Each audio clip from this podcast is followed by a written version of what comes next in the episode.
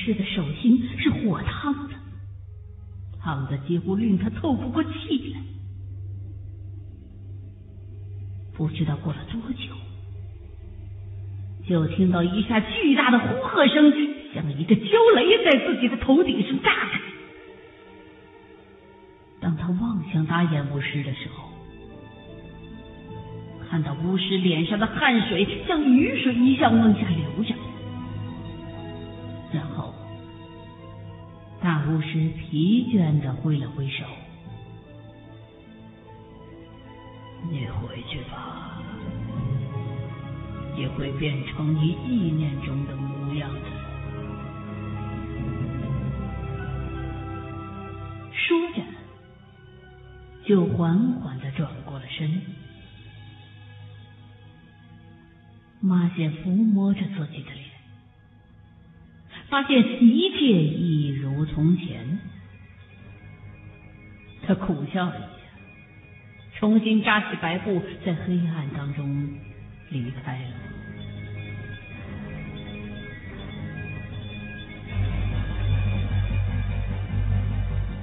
马简和大巫师之间发生的一切，自然是由马简讲给桑雅，桑雅再转述给袁振霞。当袁振霞听到桑雅的叙述告一段落之后，觉得好像有什么事儿有点不对头。以后呢？什么以后？花姐说她自己回去了，就这样吗？袁振霞缓缓的摇了摇头，不对，什么不对？他把一切都对我说了，巫术对他一点作用没有。他还是那老样子，不对，他对你隐瞒了一些事。哈哈，你怎么知道？袁振霞想了一想，他更加肯定的说道：“前天晚上，大巫师十分疲倦的上楼来说，马贤必须做一些事，如果做不到，他施的法术也不会有用。需要马显去做的那件事。”他没告诉你，对不对？呃，他他倒的确没提。不过我想，那是由于他和大巫师在一起的时候，感觉虽然奇怪，但他根本不信巫术，所以他也不打算去做大巫师要他做的事。他当然不会向我提了。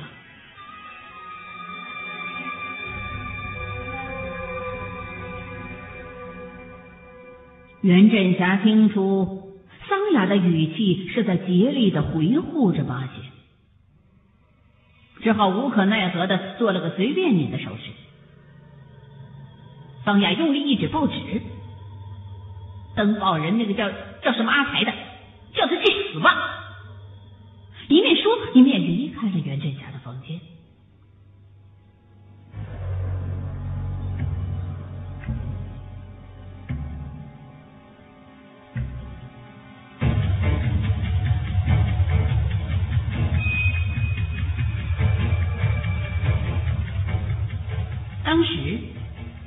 料理完了伤口，疾步走向车子。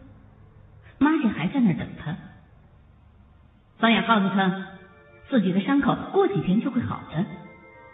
马姐没说什么，仍然由他驾着车开回了自己的住所。回来的路上，马姐向方雅说了他和大巫师相识的经过。车子到了洋房门口。方雅踌躇着不肯离去，马显就邀请他进去坐。桑雅非常高兴，言语当中竭力的表示自己对他的迷恋。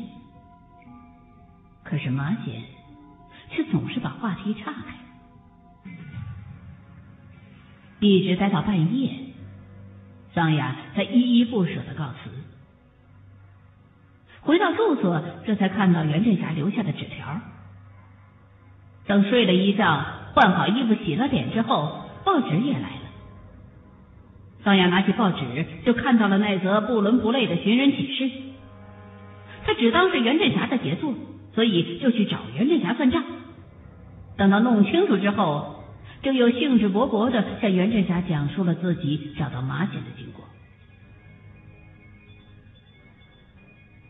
桑雅离开之后，袁振霞的心情。有点沉重。他依然在想，究竟是什么让自己产生了那种莫名其妙的恐怖感？马简来历奇特，监护人竟然是鼎鼎大名的陶启全，这也有点不可思议。看来，要从陶启全方面了解马简的资料十分困难。只有那位有着无数神秘经历的先生和他的夫人才有这个能力。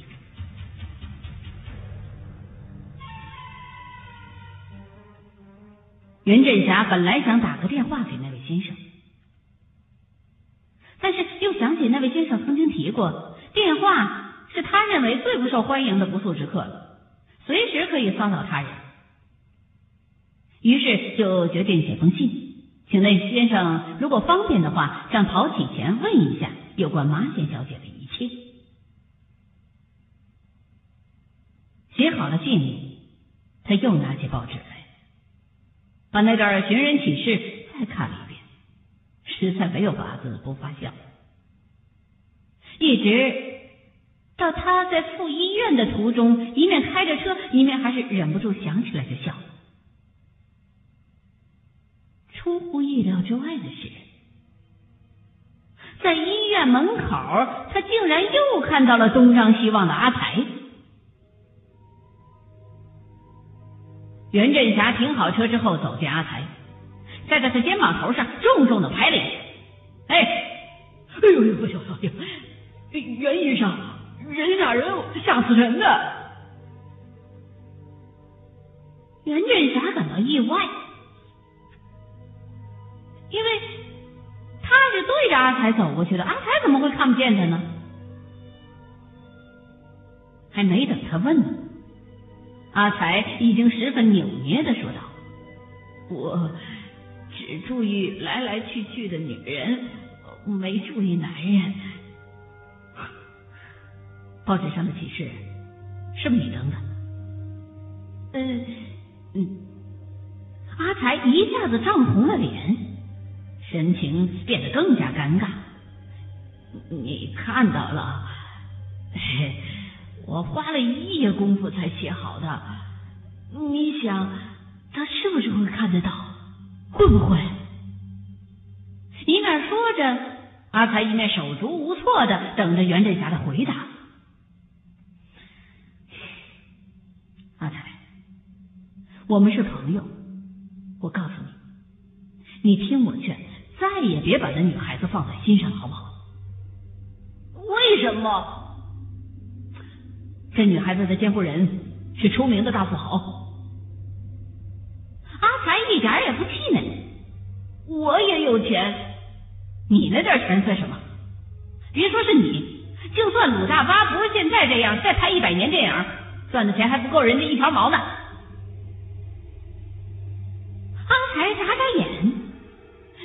巴巴的，人要那么多钱干什么？你是说他有钱会看不起我？我看那也不见得。袁振霞真拿他没法阿才反倒打蛇随棍上，你知道他的身份，一定知道他住在哪儿了。求求你告诉我，我到他门口去等他。袁振霞坚决的摇了摇头：“我不会帮你做这种没有意义的事儿，我要上班了。”袁振霞的断然拒绝，非但没有使阿才气馁，他反倒提高了声音喊：“我知道那天在电梯里，你和我一起看到他，你自己也喜欢他，所以你不让我去找他。”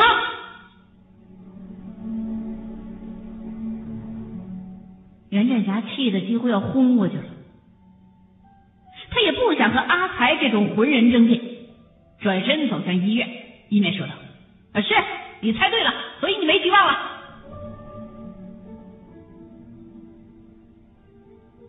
阿才又在他身后叫了句什么，袁振霞并没有注意。当他走向台阶的时候，突然全身一震，感到自己自然而然满脑子都是那天在电梯当中看到的情形。那少女美丽诱人的胸脯，他在看到过之后，自然印象相当深。可是几天来，从来也没有像现在这样，感到一看之间的印象，竟然具有如此的震撼力。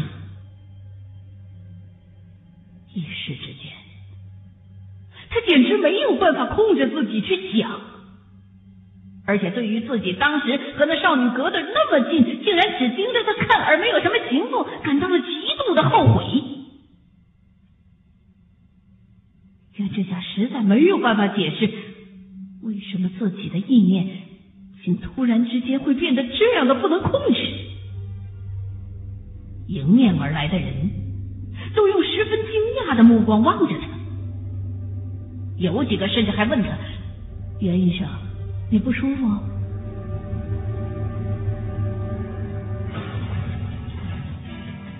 袁振霞没有回答。走进自己的办公室之后，他喝了一大杯水，想让自己安静下来。可是没想到，那种意念却越来越强烈。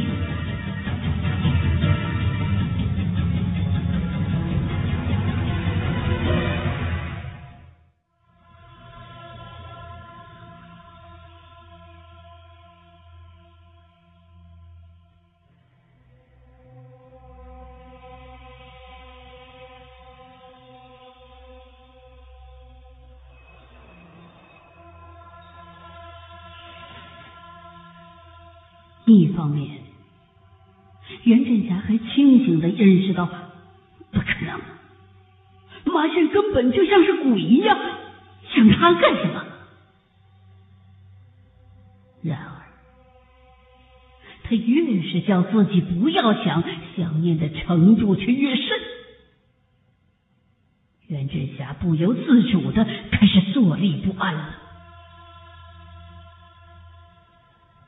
当他翻开一本医学书籍的时候，在他眼前浮现出来的，竟然是那少女的细腰。他用力的拍着自己的头，感到了一股异样的冲动，而在这种冲动之下，他又不由自主的打着寒战，一股恐惧的寒意从心底生出，升了起来。自己突然之间对马姐的这种思念，完全是不可理喻的。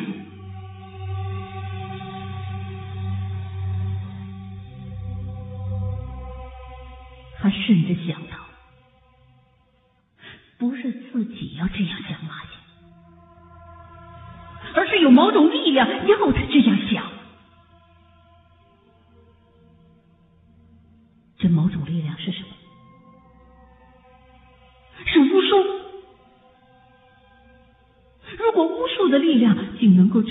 控制人的意念的话，这真是令人不寒而栗啊！他立刻抛弃了这种想法。不，不是由于什么外来的力量，是我自己去想他的。他的身体那样的迷人，想念他一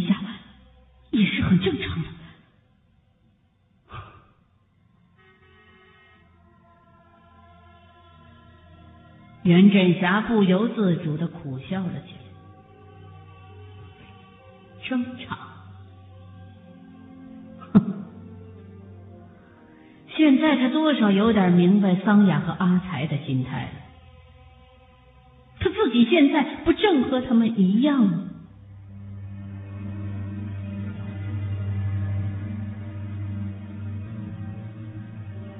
袁振霞吞着口水，步子越来越快的在屋子里面转圈。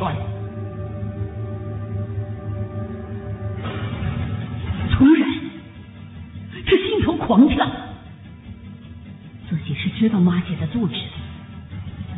开车最多，开车最多一个小时，与其在这里想的口干舌燥。何不立刻去找妈姐，去拥抱那使人迷醉的身体？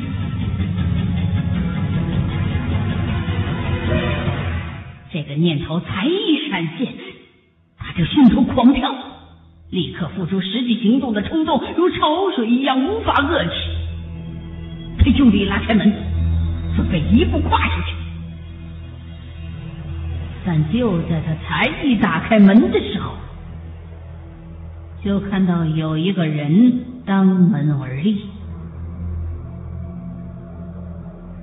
他几乎连想都未想，反手一推。他的手才一推出去，就被一双柔软的手握住了。袁振霞呆了一呆，转头向那人望去。首先映入眼帘的是一双闪烁着柔媚的光彩的眼睛。袁振霞抖的一愣，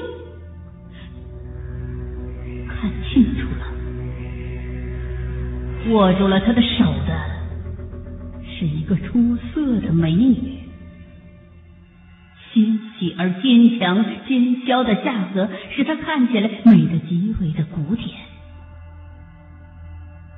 迷离的大眼当中有着固执的迷茫，那人那种叫人从心底里感到醉意的眼神，当然不是每一个人都有。事实上，袁振霞所知道的，这世界上只有一个人拥有这样的眼神，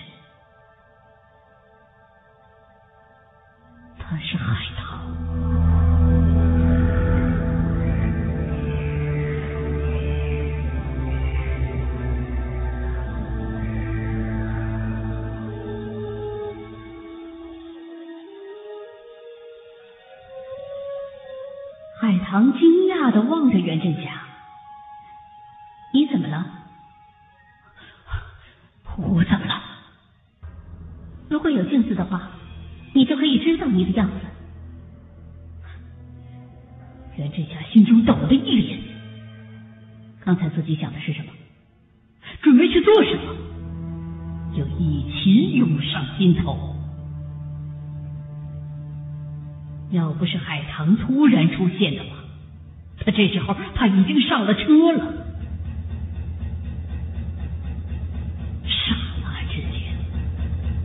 袁振霞感到一种无法抗拒的疲倦笼罩全身，整个人像是才挣扎着从一个浓稠的泥沼中出来一样。他不由自主伸手抹了一下脸。不料到，却抹了一手的汗，这更让他吃了一惊。